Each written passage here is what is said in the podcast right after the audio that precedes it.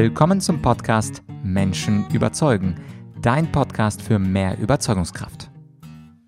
Mein Name ist Vladyachenko und heute möchte ich mal was ganz Neues ausprobieren und zwar eine Rhetorikanalyse einer Rede was hat der Redner gut gemacht, was für Stilmittel hat er angewendet und es geht, wie du aus dem Titel der Podcast-Folge schon gut erahnen konntest, um Armin Laschet. Er hat sich ja durchgesetzt gegen seine beiden Konkurrenten Merz und Röttgen und das hat er geschafft mit Hilfe von seiner Rhetorik. Er hat viele, viele Dinge gut gemacht und wie gesagt, mir geht es nicht um die Partei. Ich werde, wenn dir diese Rhetorikanalyse gefallen hat und wenn ich genug Mails an podcast.argumentorik.com bekomme, werde ich auch weitere weitere Rhetorikanalysen machen von anderen Politikern, natürlich von anderen Parteien. Aber jetzt bietet sich Armin Laschet eben an, weil es eben zwei, drei Tage her ist. Er hat langsam gesprochen, deutlich gesprochen. Er hatte eine emotionale Stimme, gute Mimik, gute Pausen, gute Gestik gemacht. Aber natürlich interessiert dich sicherlich auch, was hat er denn für Tricks, Rhetoriktricks angewendet? Und zwar so, dass er sich gegen die anderen beiden relativ kompetenten Kontrahenten durchgesetzt hat. Das war ja nicht klar vor diesem CDU-Parteitag. Und natürlich heißt es indirekt auch, wie kannst du ein paar Stilmittel von Armin Laschet dir abschauen, damit auch deine nächste Rede besser ist. Und das alles zählt bei mir unter der Rubrik sich besser verkaufen können. Natürlich kannst du mithilfe von einer guten Präsentation dich besser verkaufen. Und bevor ich jetzt auf sieben interessante Stilmittel von Armin Laschets Rede darauf eingehe, möchte ich noch mal einmal kurz erinnern an meine anstehende digitale Karrierewoche. Und zwar startet sie am 1. Februar. Ich hatte darüber ja etwas mehr erzählt in der Podcast-Folge 204. Also einfach mal zurück im Feed gehen, falls du diese Folge noch nicht gehört hast. Da geht es in den fünf Tagen darum, wie du deiner Karriere einen neuen Schwung geben kannst. Und dieses Thema, sich besser verkaufen können durch gute Rhetorik, das ist das Thema am Dienstag. Aber wir sprechen an der Karrierewoche natürlich auch über andere Themen wie beispielsweise sich eine Vision setzen zu können oder produktiver zu arbeiten oder beispielsweise wie führt man schwierige Gespräche. All das findest du ausführlich nochmal Selbstverständlich in der Podcast-Folge 204. Und falls sich das interessiert, der Link zu der Karrierewoche, die am 1. Februar startet, den findest du gleich als ersten Link zu dieser Podcast-Folge. Wenn du dich auch besser verkaufen möchtest, so wie unser Armin das eben geschafft hat. Also, ich habe dir versprochen, fangen wir mal jetzt an mit der Rhetorikanalyse. Er hat insgesamt sieben Stilmittel verwendet und das sehr, sehr gut. Ich, ich liste diese sieben Stilmittel zunächst einmal auf. Er hatte einen eine Story, er hatte einen Vergleich, er hatte eine Antithese, er hatte passende Gesten, er hatte eine schöne Metapher, er hatte eine Prolepsis und er hatte einen Kyklos. Auch wenn dir das nicht ganz so viel sagt aktuell, macht nichts. Ich werde ja jetzt seine Rede für dich analysieren und für diese Folge, du brauchst diese Rede nicht unbedingt selber anschauen. Ich werde die Stilmittel dir einfach so erklären. Wenn du aber möchtest, kannst du nach dieser Rhetorikanalyse natürlich auf YouTube die Rede finden und den Link zu Amit Laschet Moritz Rede die, die, auf YouTube, den werde ich dir auch in der Podcast-Beschreibung nochmal verlinken. Aber ich empfehle, äh, hör dir die Analyse erst einmal an und anschließend kannst du das auch viel besser live nachvollziehen, wie der Armin das live und in Action gemacht hat. Also, fangen wir mal an mit dem ersten Stilmittel. Er hat begonnen, relativ am Anfang seiner Rede, mit einer persönlichen Geschichte. Also Stichwort Storytelling. Er hat gesagt, dass sein Vater Bergmann war, dass er hart gearbeitet hat und dann ähm, meinte er, dass sein Vater ihm erzählt hätte, wenn man unter Tage ist, dann ist es egal, wo dein Kumpel herkommt. Entscheidend ist die Frage, kannst du dich auf ihn verlassen? Und anschließend hat er auch über eine Erkennungsmarke gesprochen, die sein Vater immer am Nagel getragen hat und äh, später auch an seinem Schlüsselbund.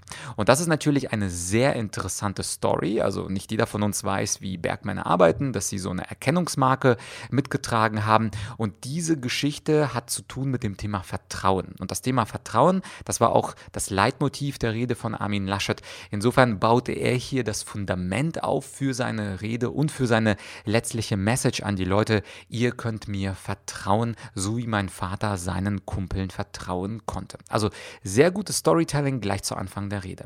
Zweites Stilmittel, er hat anschließend gesprochen über Donald Trump, wie Donald Trump Zwietracht gesät hätte und das Vertrauen zerstört hatte in den USA und dass dann dort irgendein Büffelmann mit Hörnern im Kapitol dann da stand und äh, die Bilder kennst du sicherlich aus den Medien, da sich geregelt hat und äh, Siegesposen gegeben hat. Und dann hat er diese Situation mit Trump, die ja erstmal nichts mit äh, unserer Welt in Deutschland zu tun haben, verglichen. Und das ist das zweite Stilmittel mit den Reichskriegsflaggen auf den Treppen des Reichstagsgebäudes, die ja vor kurzem auch in den Medien waren. Das heißt also, er hat eine Parallele gezogen oder einfach einen Vergleich, äh, spricht man in der Rhetorik, zwischen der Situation dort vom Kapitol und der Situation hier in Berlin.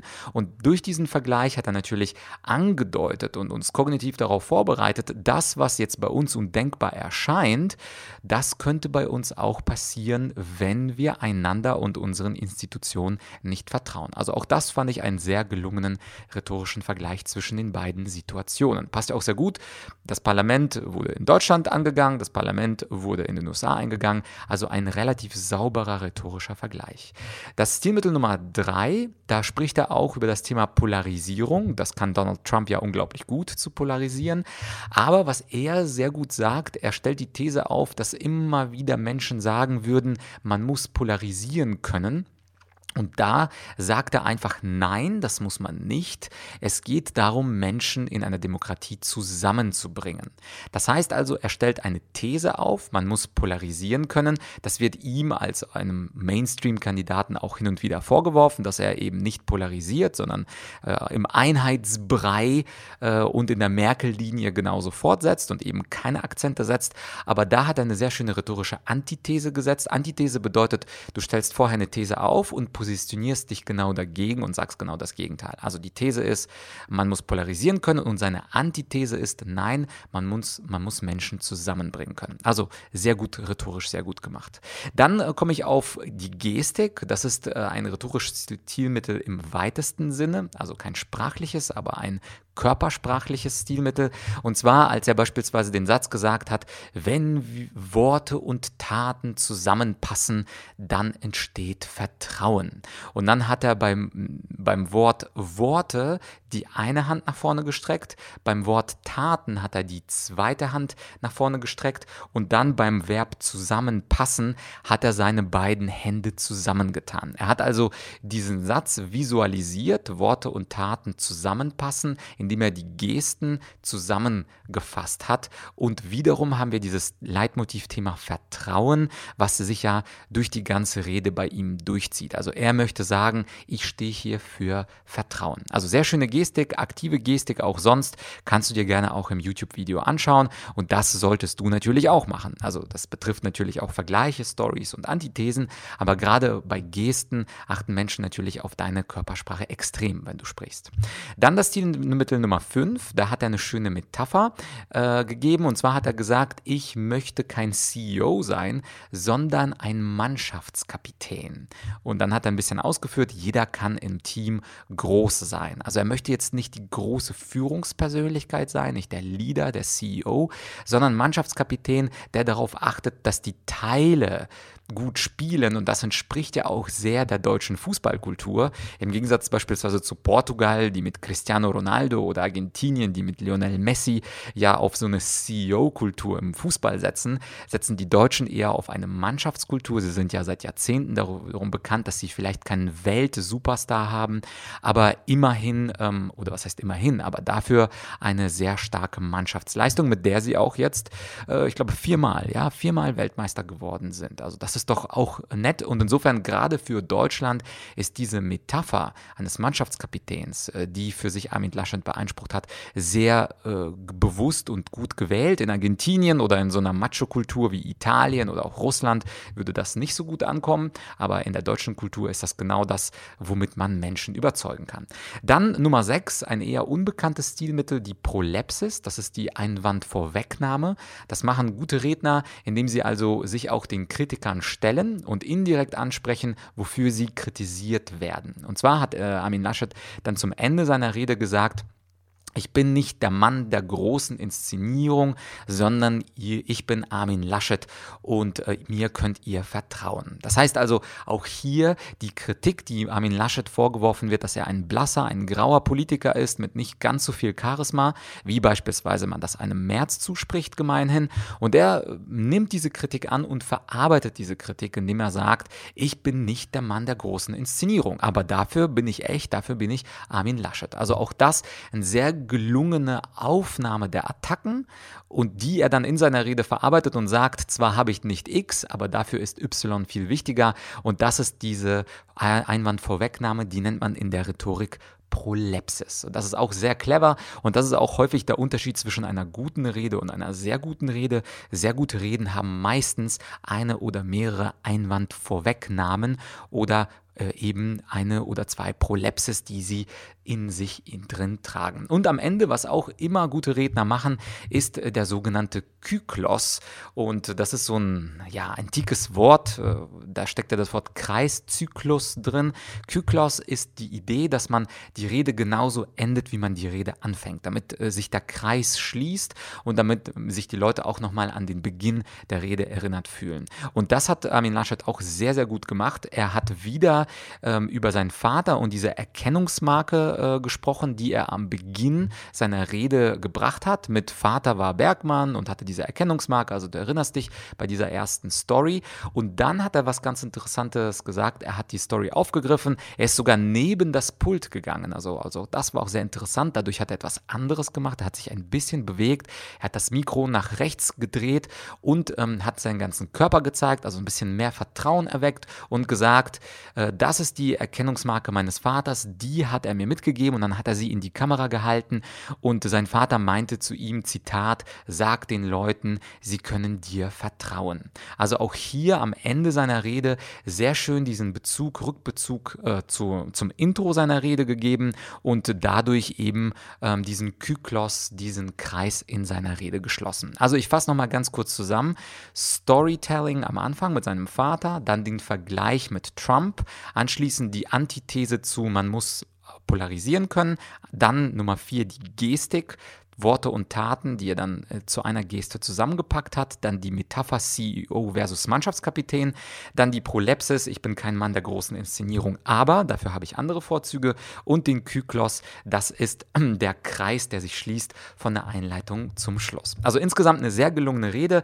Falls dir das jetzt gefallen hat, also eine Rhetorikanalyse, normalerweise mache ich das ja mit meinen Coaching-Kunden oder in meinen Rhetorik- oder Präsentationstrainings, dass ich mir dann eine Rede eines Teilnehmers anschaue und ihm ein Feedback gebe, was dann nicht ganz so ausfällt wie beim Armin Laschet, aber man muss auch sagen, Armin Laschet hat sich auf diese Rede sicherlich zwei, drei Wochen intensivst vorbereitet und diese Rede wurde 100% auch von mindestens zwei bis fünf Redenschreibern geschrieben. Also insofern hat der Armin natürlich einen kleinen Startvorteil dir gegenüber, aber dafür kann man sich ja auch von Leuten, die etwas besser sind, rhetorisch was abschauen. Und wenn dir diese Rhetorikanalyse gefallen hat und du sagst, Vlad, das war klasse, das will ich nochmal, dann vielleicht dann natürlich mit einem anderen Redner, vielleicht auch andere Partei ähm, oder vielleicht auch ein Schauspieler, Oscarverleihung oder so etwas, dann schreib mir gerne an podcast.argumentorik.com. Das ist ja die Adresse, wo du mich dann für Podcast-Themen erreichst und selbstverständlich mache ich dann eine andere Rhetorikanalyse, vorausgesetzt natürlich, die Rede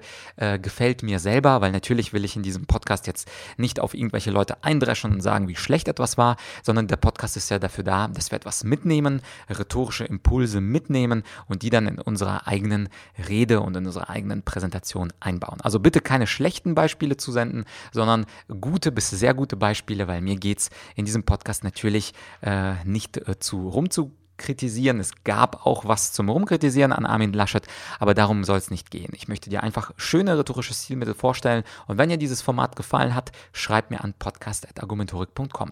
Und äh, zum Schluss der Podcast-Folge nochmal äh, der Aufruf, wenn das auch ein Thema für dich ist, wie du dich selber verkaufst, wie du eine Vision, wie bei Armin Laschet beispielsweise, das Thema Vertrauen, wie du eine Vision für dich findest, wofür du stehst, wie du produktiver arbeiten kannst, wie du schwierige Gespräche führst und wie du deine Persönlichkeit Persönlichkeit weiterentwickelst und durch diese fünf Dinge deiner Karriere einen neuen Schwung geben möchtest, dann melde dich an zu meiner Karrierewoche. Sie hat den günstigen Preis von ihr circa zwei Abendessen und äh, wenn du auf den Link klickst, kannst du dich zu dieser äh, digitalen Karrierewoche anmelden. Sie läuft vom 1. bis zum 5. Februar von jeweils 18 bis 19 Uhr und sie ist digital. Das heißt aber auch, dass du mir live über einen Chat Fragen stellen kannst. Ich würde mich freuen, wenn du dich dafür anmeldest. Es sind noch Plätze da, nur noch kurze Zeit. Nein, Spaß beiseite. Also Plätze sind äh, im digitalen Format sowieso immer genug da. Ich würde mich auf jeden Fall freuen, dich da zu sehen und dir einen schönen Impuls zu geben. 2021 sieht ja äh, fast, leider fast schon wieder nach einem zweiten Corona-Jahr aus. Aber das heißt ja nicht, dass wir uns nicht um unsere Karriere kümmern sollten. Und deswegen nochmal meine herzliche Einladung. Komm mit zur digitalen Karrierewoche. Der Link in der Podcast-Beschreibung. Ansonsten war es das für heute. Lass dich überraschen, was am Freitag kommt. Falls das deine allererste Folge war, dann würde ich mich natürlich freuen, wenn du den Podcast abonnierst, damit du up to date bleibst und wenn du mir eine kleine Rezension schreibst auf ähm, iTunes oder Spotify. Natürlich fünf Sterne und natürlich zwei, drei Sätze, was du sonst vom Podcast erwartest. Für heute war es das. Ich wünsche dir eine schöne Restwoche und wir hören uns höchstwahrscheinlich wieder am Freitag. Bis bald, dein Vlad.